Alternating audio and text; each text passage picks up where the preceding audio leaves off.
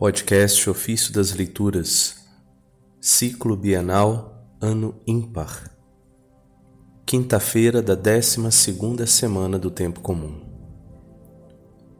Vigiai e orai, do Tratado sobre a Oração do Senhor, de São Cipriano, Bispo e Mártir. Ao diabo é concedido o poder sobre nós com um duplo objetivo: dar-nos castigo se pecarmos, a glória se superarmos a prova.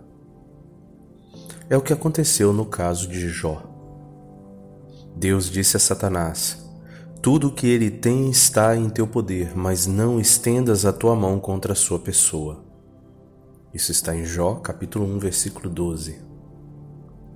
No Evangelho, Diz o Senhor no tempo de sua paixão: Nenhum poder terias contra mim se não te fosse dado do alto. Isso está no Evangelho de João, capítulo 19, versículo 11.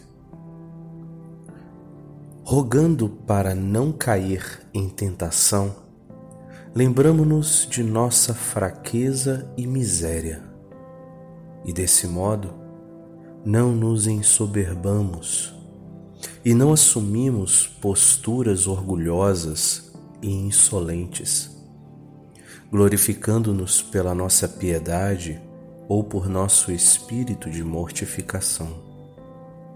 Pois, ensinando-nos a humildade, diz o Senhor: Vigiai e orai para não cairdes em tentação.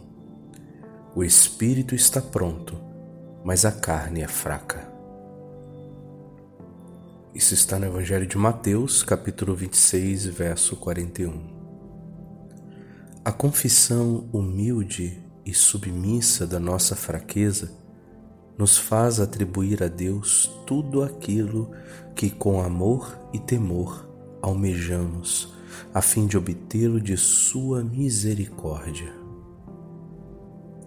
Concluindo a oração, uma síntese brevíssima resume todos os pedidos e súplicas.